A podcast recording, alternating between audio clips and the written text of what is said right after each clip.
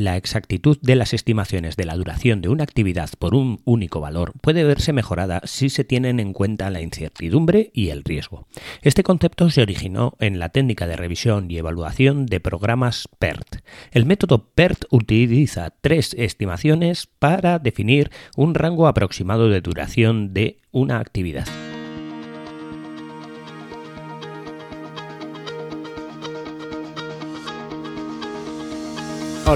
Estás escuchando Proyecta, un podcast de Emilcar FM sobre dirección y gestión de proyectos, metodologías ágiles, Lean, productividad y mucho más.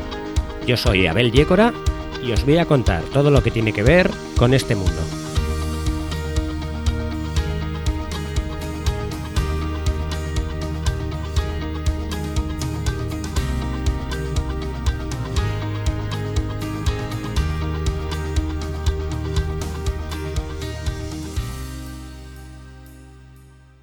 Bueno, hoy os voy a hablar un poco de qué es una EDT, una estructura de desglose de trabajo.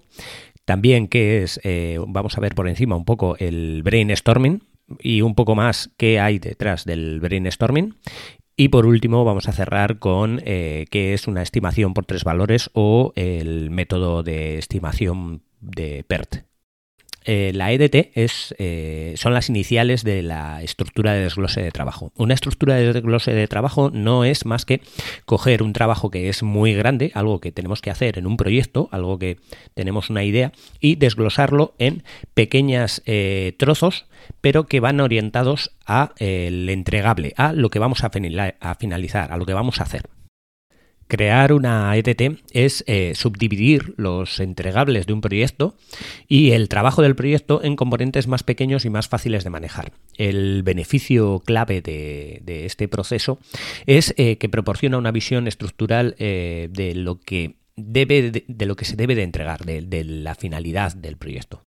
Crear la EDT forma parte del área de conocimiento dentro de la dirección de proyectos del alcance. Aunque nosotros eh, la finalidad de la EDT es sacar qué es lo que tenemos que hacer en pequeños trozos para poder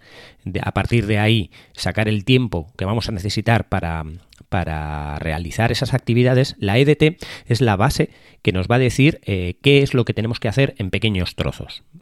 A partir de estos pequeños trozos es donde vamos a poder estimar todas las necesidades que tenga el proyecto, ya sea de tiempo, de costos, de calidad, recursos humanos o cualquier necesidad que tenga el proyecto. La técnica es bastante fácil. Se trata de coger el alcance ya definido previamente en el acta de constitución de proyecto o el, vamos, lo que vamos a hacer en el proyecto, cuál es el alcance,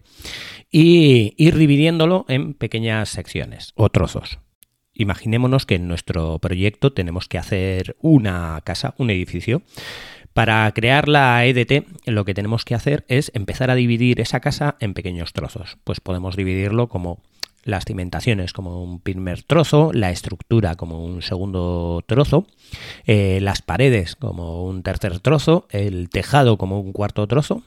Eh, a partir de ahí empezar a dividir el interior como un quinto trozo y eh, las instalaciones o los mobiliarios como un sexto trozo de, de lo que sería construir la casa entera. Estos trozos que hemos sacado, a su vez, los vamos a subdividir en otros trozos. Por ejemplo, para crear las cimentaciones, pues podríamos dividir ese trozo en eh, hacer la excavación, en eh, generar las mallas de hierro para poder eh, concretar esa estructura de una manera más sólida, el echar el hormigón, el generar esas cimentaciones, al igual que cuando vamos a hacer la, la sección o el trozo de la estructura de la casa, pues poner los encofrados de los pilares, los hierros, el hormigón y así podríamos ir dividiendo. También incluso podemos dividir eh, la parte de los trozos que hemos subdividido, como por ejemplo el hacer las excavaciones, en distintos trozos, cada uno como puede ser el hacer la excavación de la zona este o de la zona oeste, o dependiendo de lo que, de las necesidades que tengamos, estaremos dividiendo eh, todo lo que es el trabajo de todo el proyecto en eh, trozos más pequeños. Las subdivisiones del trabajo se deben ir haciendo hasta un nivel. Ese nivel se considera en, los, en el método PMP como eh, aquel eh, trozo de trabajo o aquel entregable que va a durar en hacerlo unas 80 horas. 80 horas aproximadamente es una semana de una persona. Esto está así estimado para grandes proyectos. En pequeños proyectos podríamos incluso llegar a definir esas, esa EDT, esas, esas paquetes de trabajo que son la estructura mínima o más pequeña en la que se desglosa la EDT en eh, un día, una jornada o una semana de una persona o veríamos dependiendo de el carácter del proyecto y la necesidad que tengamos nosotros para poder estimar a partir de esas eh, eh, paquetes de trabajo poder sacar eh, como decimos una estimación de el precio el coste la calidad que tenemos que aplicar las compras que tenemos que hacer a partir de esos pequeños trozos de alcance o de lo que tenemos que hacer en el proyecto. Si las subdivisiones las hacemos así, pensando en qué es lo que tenemos que hacer, la ventaja que tiene es que no perdemos el foco en aquella cosa que estamos haciendo. Eh, si cogemos un gran trabajo como hacer una casa y lo dividimos en trabajos, en tiempos, en, en, otras subdivisiones que no están orientadas a lo que tenemos que hacer, entonces se puede perder el foco en aquello que es lo que tenemos que hacer hay muchas veces en las que la subdivisión de este tipo de, tareas la hacemos de una manera, eh, digamos, mal o no orientada al alcance. Por ejemplo, si nosotros tenemos que organizar una fiesta, el proyecto es organizar una fiesta de un cumpleaños, eh, solemos decir, pues mira, eh, vamos a tardar tanto tiempo en organizar la parte previa, tanto tiempo en la fiesta y tanto tiempo en el recoger después. Eh, esto es un poco erróneo. Lo que tenemos que hacer es organizar, primero dividir, dividir el trabajo de organizar la fiesta en pequeños trozos, de tal manera que lo que eh, nosotros hacemos es dividir, por ejemplo, eh, realizar la compra. realizar la reserva del lugar donde vamos a hacer la fiesta, realizar las invitaciones o enviar las invitaciones, hacer todas estas cosas que son pequeñas subdivisiones de lo que es el alcance total, el hacer la fiesta. Luego, a partir de esos pequeños trozos que ya hemos hecho, ahí es donde es mucho más fácil estimar eh, cuál es la duración y cuál es el presupuesto para cada uno de, para cada uno de los eh, paquetes de trabajo o para cada uno de, las, de los trozos en los que hemos subdividido todo el alcance de nuestro pequeño proyecto. Tener en la cabeza una EDT a la hora de hacer nuestros pequeños proyectos nos va a beneficiar en, poder eh, tener ordenadas las ideas de lo que queremos hacer, no perder el foco en lo importante que es lo que tenemos que hacer, el alcance de lo que tenemos que hacer y luego nos va a facilitar en las siguientes tareas que son lo que decíamos, las estimaciones que tenemos que hacer sobre todas las cosas que eh, tenemos incertidumbre. Tenemos que pensar que eh, la, en, lo que es la dirección de proyectos hay pocas cosas que tienen que no tienen incertidumbre. En este caso el alcance es una de ellas. El alcance siempre está definido, es algo que te dice lo que tienes y lo que no tienes que hacer, luego no hay lugar error. El error puede ser en la estimación que tú hagas del tiempo que te va a costar o del presupuesto que te va a costar, pero nunca vas a tener un, error o en, una, en un alcance. El alcance es lo que te han pedido, así que eso, a partir de ese, eh, de ese hito, de, de eso que te han pedido, es de donde tienes que estimar el resto de las cosas. Por eso es por lo que eh, la generación de la EDT nos va a facilitar el poder hacer unas estimaciones mucho más precisas y mucho más orientadas a la única, eh, la única variable en el, en el, proyecto que no tiene eh, margen de error. Bien, pasemos al siguiente tema del, del capítulo de hoy voy a intentar hablar sobre el brainstorming. El brainstorming, algunos de mis compañeros han hablado también en, otros podcasts, es una de las técnicas grupales más utilizadas para la toma de decisiones sobre un tema. En la tormenta de ideas casi siempre se considera que tiene que haber un facilitador. Un facilitador es aquel que guía a todos los demás a, la toma de decisiones o a la aportación de ideas. En este caso existen dos eh, tipos de eh, tormenta de ideas distintas, en la que el facilitador eh, propone un tema y cada uno de los participantes tiene que aportar sus ideas o sus conclusiones sobre ello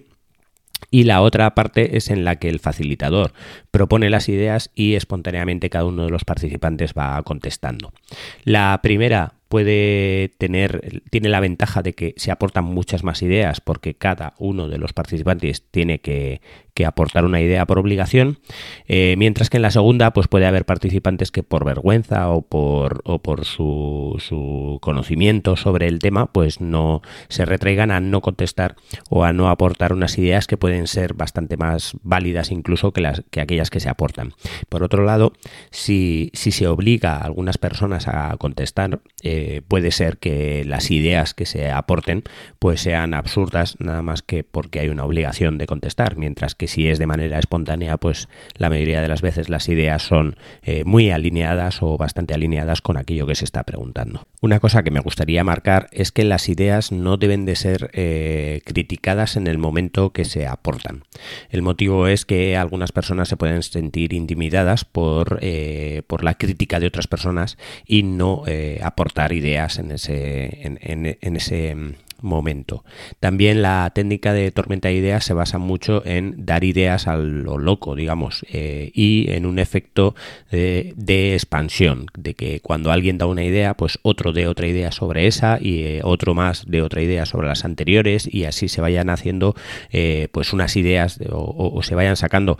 ideas o aportaciones de una manera muy orgánica. También para que eh, la tormenta de ideas sea efectiva hay que poner un tiempo de, límite para poder hacer las aportaciones de ideas. No puede ser algo que dure tres días, pues poner unos 20 minutos o unos 15 minutos para que la gente se vea un poquito forzadas a pensar, digamos, o a que eh, su cerebro esté activo en el momento en el que hay que hacer la tormenta de ideas. Una vez que ya tenemos las, las, ideas, lo que hay que hacer es una serie de pasos para organizar todas esas cosas que se han aportado y poder sacar un resultado. Entonces, eh, la técnica, digamos, consiste en que eh, lo primero hay que coger de todas las ideas que se han aportado y seleccionar las cinco ideas eh, que más se ajustan o que, o que vamos a, a, recoger, ¿vale? Entre todos deben ir eh, votando de alguna manera cuáles son las ideas más eh, adecuadas para aquello que estamos consultando y se seleccionarán cinco. Y dentro de esas cinco eh, se hará una votación o una crítica. En este momento sí que hay que hacer una crítica a esas ideas para poder votar cuáles son las mejores o las más efectivas o aquellas con las que nos vamos a quedar. De esas cinco podemos reducirlas o podemos quedarnos con esas cinco, dependiendo mucho de cuál sea el objetivo de la tormenta de ideas. En esa votación la idea que más votos eh, tenga será la que más se ajusta al problema que, hayamos planteado. Por último, indicar que la tormenta de ideas es mucho más efectiva cuando los participantes son de ideologías muy variadas o incluso de niveles muy variados dentro de la empresa. No es necesario que solo sean jefes o directores. Eh, cuanto más, eh, más variedad de, de niveles dentro de una empresa cojamos para hacer una tormenta de ideas, más fácil es de que salgan unas ideas que eh, no se han podido ver de una manera muy directa sin utilizar la herramienta de la tormenta de ideas. Por último, me gustaría hablar de el tema que abría el podcast, que es la estimación por tres valores del método de PERT. Esto básicamente es para eh, poder eh, decir con, gran eh, acierto cuánto nos va a costar aquellas actividades que tenemos que hacer en un proyecto. Dentro de un proyecto, ya sea eh, grande, pequeño o algo que vayamos a hacer eh, personalmente, una de las eh, grandes incógnitas es cuánto tiempo nos va a costar. Entonces, por norma general, solemos hacer una estimación así a ojo y decir, pues mira, esto nos va a costar un día o nos va a costar dos o algo así. Y a partir de esas estimaciones que solemos hacer de forma directa, de forma pensando en, en los conocimientos que ya tenemos sobre, sobre lo que lo que tardamos en hacer eh, esa actividad, pues aportamos nuestra idea del tiempo que nos va a costar. A eso luego podemos añadir pues algún margen en el que digamos, bueno, pues puede que nos cueste un poco más y, añadimos, pues si algo nos va a costar 15 días, pues añadimos, venga, vamos a poner 20 por si acaso. Bueno, esto es erróneo, es erróneo en el sentido de que eh, en ninguno de los casos estamos analizando cuál es eh, el tiempo que, vamos a tardar si ocurren cosas como pueden ser eh, riesgos que se materialicen o cualquier tipo de, de evento que no estaba, que no estaba pensado. Eh, la técnica de eh, la estimación por tres valores se basa en utilizar eh, el tiempo que nosotros estimamos que podríamos tardar en hacer esa actividad si, si todo va perfecto, el tiempo que nosotros estimamos que sería el tiempo normal de hacerlo, el tiempo que ocupásemos para poder hacer esa actividad, y el, como tercer valor, el tiempo que nos costaría eh, realizar la actividad si todo eh, lo que puede ocurrir malo ocurre. Entonces, eh, una vez que tenemos esos tres tiempos, el tiempo optimista, que es el que el que todo va bien, el tiempo medio o el tiempo que pensamos que es el que el que debe de ocupar, más el tiempo pesimista, que es el tiempo que nos iba a costar si todo va mal, y lo dividimos dependiendo de cuál queremos que sea la distribución de, nuestra, de nuestros valores. En el ejemplo de una distribución triangular, cogeremos los tres valores, los tres tiempos estimados, los sumaremos y los dividiremos entre tres. En una distribución beta, que es una distribución la que la técnica aconseja, que es la distribución de la técnica de PERT tradicional, entonces eh, en esa distribución tendríamos que darle una ponderación de cuatro puntos al tiempo que creemos que vamos a que vamos a necesitar para hacerlo y una ponderación de un punto a cada uno de los tiempos optimista y pesimista, de tal manera que la división luego sería entre 6. Imaginémonos, por ejemplo, que estimamos que una de las actividades que vamos a hacer va a ocupar pues 10 eh, días. Estimamos que 10 eh, días es la estimación normal. Eh, pensamos también a la vez que si todo va bien podríamos ocupar 8 días en hacer esa actividad. Y si todo va mal, podemos, eh, se nos puede alargar esa actividad a 16 días. En ese caso, si hacemos las operaciones, eh, pondríamos en, una fracción, en el numerador, pondríamos 8, que son los días más optimistas, 40, eh, que serían los días que pensamos que nos va a ocupar multiplicado por 4 y pondríamos también 16, que son la, estimación pesimista. Cada uno lo sumamos y lo dividiríamos entre 6, dándonos un resultado de 10,66. Esto quiere decir que prácticamente tardaríamos 11 días con una estimación según PERT. Esta estimación se basa pues en una campana de Gauss, básicamente. Se basa en que eh, las posibilidades de que nos vayamos a lo más pesimista eh, son muy pocas, pero las posibilidades de que algo ocurra eh, son muy altas. Entonces, cuanto más nos acercamos a lo más pesimista, menos posibilidades hay, y cuanto más nos acercamos a, lo que pensamos que nos va a costar, a la estimación normal, pues más posibilidades hay de que tengamos que esa estimación sea real. Esto lo que hace es que eh, tengamos en cuenta cuáles son las posibilidades reales de que algo ocurra mal o algo ocurra bien. Hay muchas veces en las que nosotros pensamos que algo nos va a costar más tiempo de que, del que al final nos cuesta. El motivo es ese, que en ningún caso analizamos qué pasaría si todo va perfecto, si eh, toda la herramienta está en su sitio, si todo lo que tenemos eh, lo tenemos disponible. Entonces, en esos casos, muchas veces eh, los tiempos para poder hacer las actividades que tenemos que hacer son más cortos. Hay que tener en cuenta que eh, analizando con el método de PERT, podemos afinar por estadística mucho más cuál va a ser el tiempo que realmente nos va a costar y eliminamos esa parte de incertidumbre en el sentido de eh, que no sabemos de si añadir un por si acaso, si, si, va a pasar algo malo, pues con esta técnica, digamos, eh, lo que hacemos es eliminar eso y dejar un poco más afinado cuál va a ser el tiempo que nos va a costar hacer cada una de las actividades. En realidad todo esto no termina aquí. A partir del de, análisis del tiempo que nos va a costar cada una de las actividades en un proyecto deberíamos de coger todas las actividades, ordenarlas eh, por precedencia eh, o sea, eh, coger una actividad que necesita de otra mm, para poder ejecutarse y ordenarlas para que así eh, vayan unas detrás de otras y analizar lo que se llama el camino crítico del que hablaremos en futuros, en futuros episodios. también, una vez analizado el camino crítico, que digamos sería el tiempo mínimo de aquellas actividades que van a ocupar un, lo máximo, vamos a decir así, eh, pues habría que analizar cuál sería la varianza de esas actividades, que es el tiempo básicamente que puede variar según una campana de Gauss y a partir de esa varianza eh, poder saber con gran exactitud eh, cuál va a ser el tiempo que nos va a ocupar todo el proyecto. En futuros episodios os seguiré ampliando todos estos conocimientos para eh, poder estimar y calcular los tiempos que nos van a costar hacer cada uno de nuestros proyectos y afinar y poder tener eh, o eliminar esa incertidumbre que nos genera.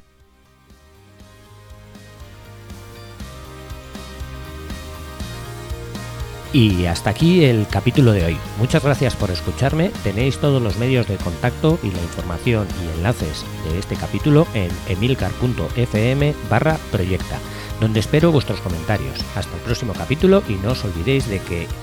lo bien planificado, bien sale.